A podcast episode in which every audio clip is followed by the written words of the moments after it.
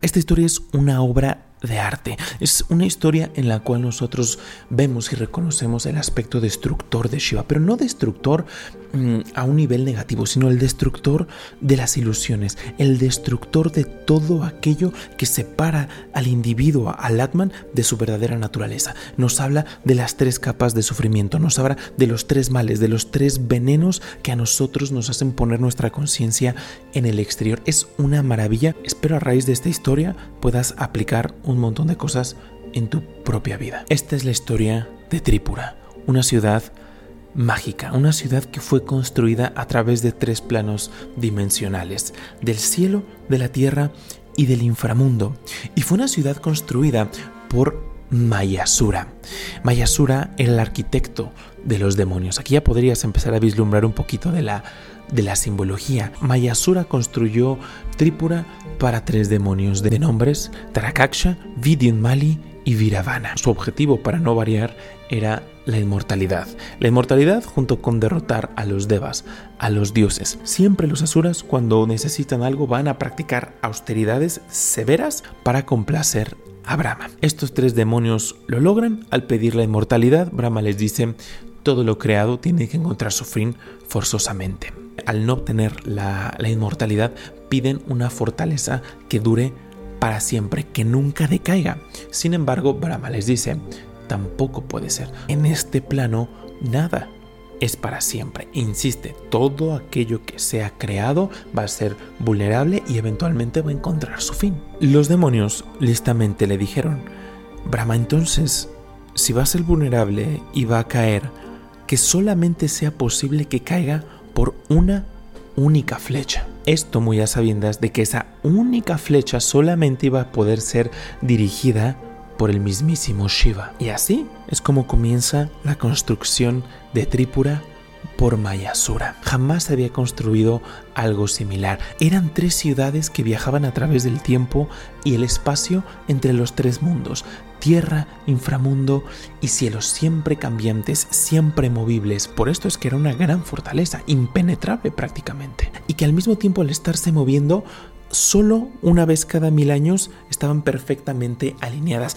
La tarea era impensable. Después de muchísimos años en los cuales estos asuras, estos demonios, estuvieron disfrutando, atormentando rishis, haciendo lo que les venía en ganas, se decía que las cualidades del adharma, la no virtud, imperaban, simplemente nadie les podía hacer frente. Y cuando los devas intentaban atacarles, simplemente se refugiaban en sus tres ciudades que eran impenetrables. Cuando los devas en desesperación acuden con Brahma. Brahma les dice que solo Shiva puede destruir Tripura. Sin embargo, los devas se dan cuenta que Shiva, desde su estado de pura y absoluta neutralidad, no iba a hacer nada. La única respuesta que iban a obtener de Shiva es que estaban celosos de lo que tenían los asuras. Querían lo que ellos tenían para sí mismos. Entonces, hasta ahí no había razón para destruir su ciudad.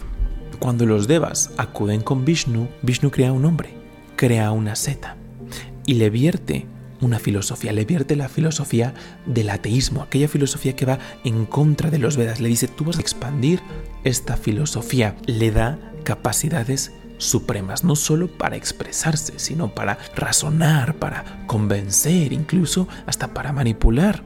Y le dice, tú expande esta filosofía, que es el opuesto a los Vedas, ve y exponla en el reino de Trípura. Poco a poco esta nueva filosofía adármica se empezó a apoderar de Trípura.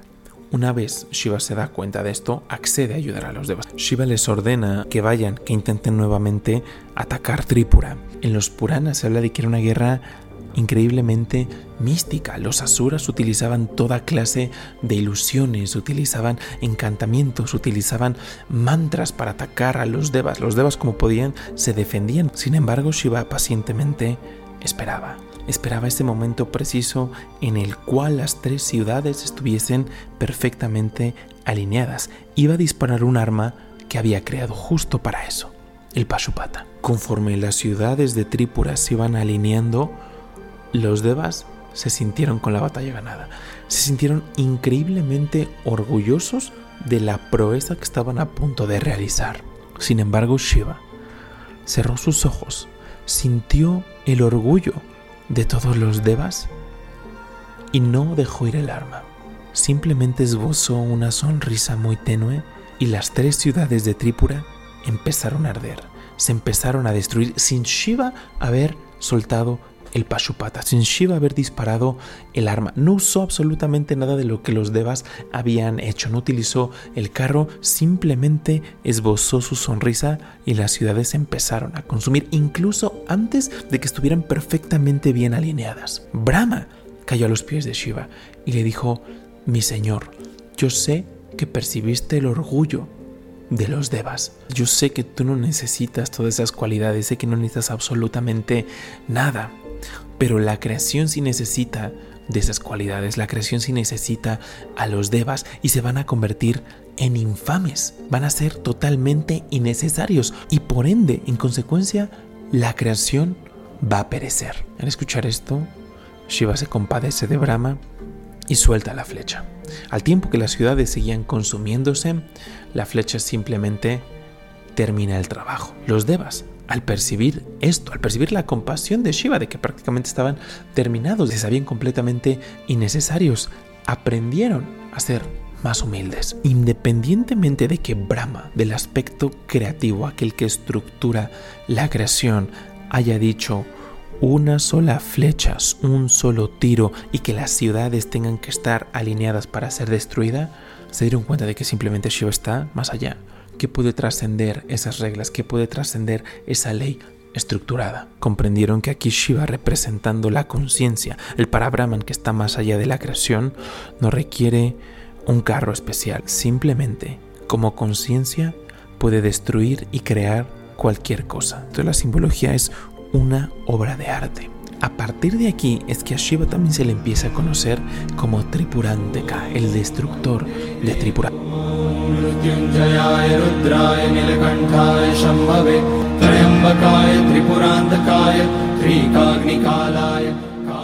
Pero insisto, la simbología es una obra de arte. En el sendero espiritual se sigue un sistema para liberarnos de las tres capas de sufrimiento, para liberarnos de Tripura.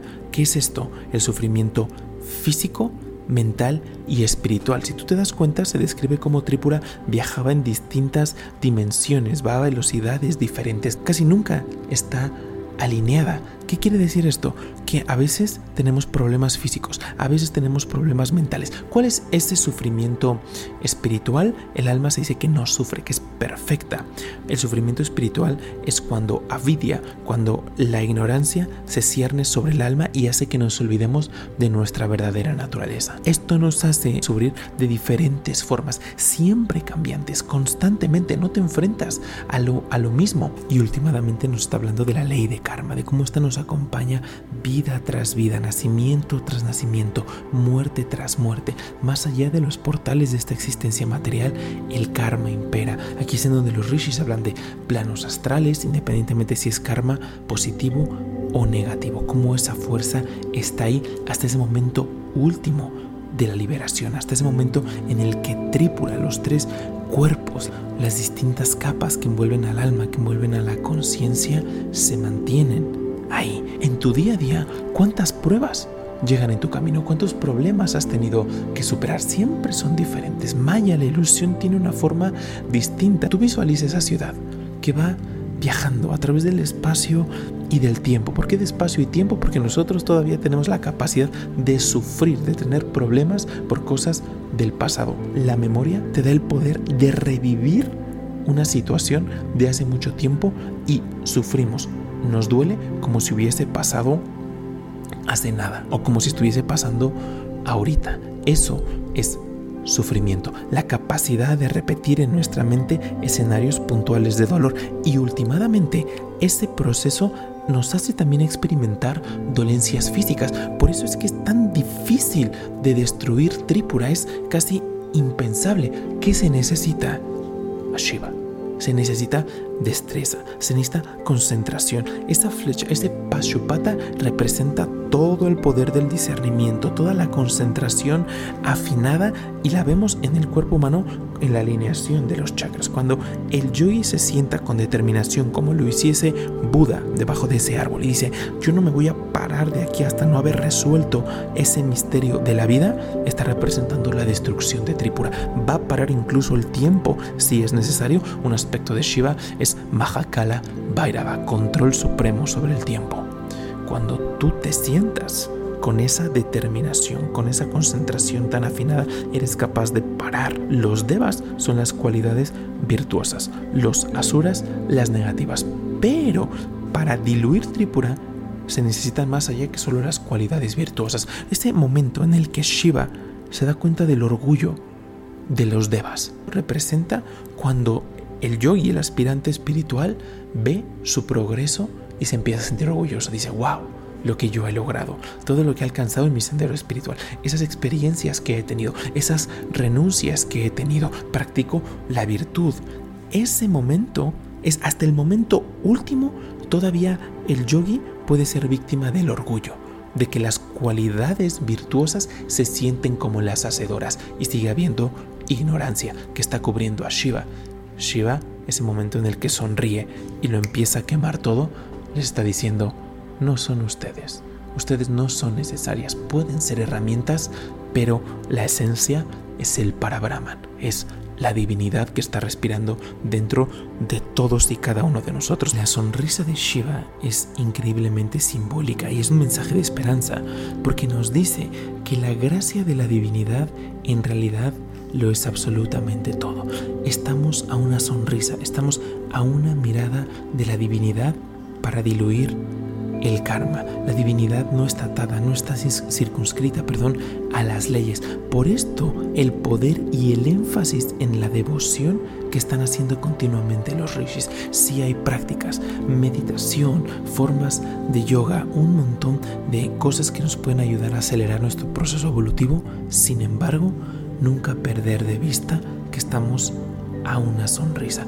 Por esto es que la historia de Tripura es una obra de arte, porque puedes ver a Tripura dentro de ti, puedes ver esas cualidades virtuosas, puedes ver esas cualidades adármicas negativas, pero también puedes ver a Shiva, a ese destructor, cómo está ahí listo con el Pashupata, cómo estamos a una sonrisa de destruirla. Lo primero es abrir los ojos, darnos cuenta lo que está sucediendo y saber que esa cualidad de Shiva está respirando dentro de todos y cada uno de nosotros. Hemos hablado de cómo en múltiples historias de Shiva, de Vishnu, cómo el espíritu proyecta. Aquí estamos hablando de cómo la ilusión maya proyecta su creación.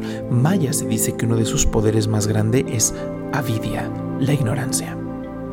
Y la ignorancia fluye y se va transformando. En el Mahabharata se habla de tres grandes plagas que afectan a la humanidad.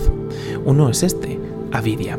Avidia es la falta de sabiduría espiritual, la incapacidad de asimilar la verdadera naturaleza, de reconocer la esencia, la sustancia que proyecta a todo el universo. La ignorancia es la raíz del sufrimiento, de la ignorancia nace el apego, de la ignorancia nacen los deseos, es la fuente de la miseria. La segunda plaga de la cual nos habla el Mahabharata es asmidia, el apego a la individualidad. Generalmente eh, decimos que el ego es lo peor y demás. Solamente esto es así cuando hay un apego a esa individualidad.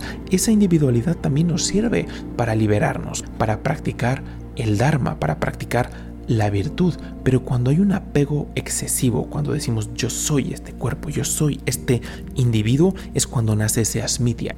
La tercera plaga es ragadvesha, que es la conciencia de buscar los objetos de nuestros apegos y huir de aquello que nos causa dolor. Estos deseos y estas aversiones surgen de la mente Pero date cuenta cómo van cayendo, es como si fuese una cascada. Tú visualizas esa ciudad de Tripura desde el cielo hasta el inframundo y ahora visualiza estas tres plagas de las cuales nos habla el, el Mahabharata, avidia, la ignorancia, aquella capacidad de oscurecer. El poder ilusorio de Maya va creando estructuras, va creando un montón de cosas, una especie de paredes, maravillosas paredes que nos podemos perder edades, encarnaciones en esas paredes, en esos palacios a nivel simbólico. Todo va fluyendo de ahí. Se cuenta que Tripura tiene tres puertas en cada una de sus ciudades, tres puertas esplendorosas. Miramos el Bhagavad Gita y Krishna le dice a Arjuna, la lujuria, la ira y la codicia constituyen la triple puerta del infierno que conduce a la destrucción del bienestar del alma.